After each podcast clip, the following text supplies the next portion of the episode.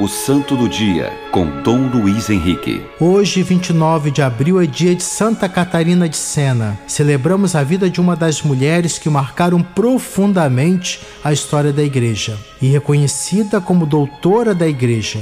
Ela era de uma família pobre. Nasceu na cidade de Sena, na Itália, em 1347.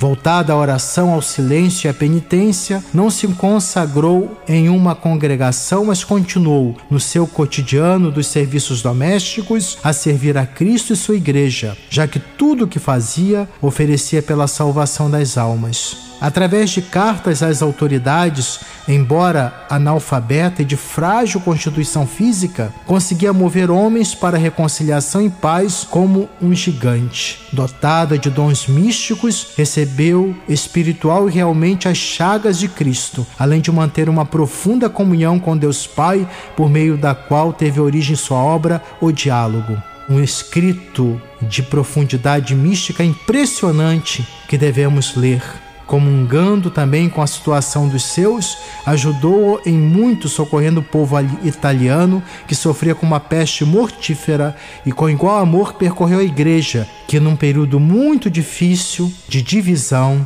onde dois papas cada um se proclamando como autênticos, causava dissabor na cristandade. Santamente Catarina movimentou céus e terra, conseguindo banir toda esta confusão. Pelos seus escritos, demonstrou a grande sabedoria que vinha do Espírito Santo a orientar os homens considerados sábios e importantes da época. Morreu no ano de 1380, repetindo: Se morrer, sabeis que morro de paixão pela igreja. Uma mulher forte, corajosa, presenciando as dificuldades que a igreja enfrentava, não abandonou a barca de Jesus Cristo conduzida por Pedro, mas sua presença, seu exemplo de santidade, seus escritos contribuiu para o bem do corpo místico de Cristo. Santa Catarina de Sena, rogai por nós. O Santo do Dia, com Dom Luiz Henrique.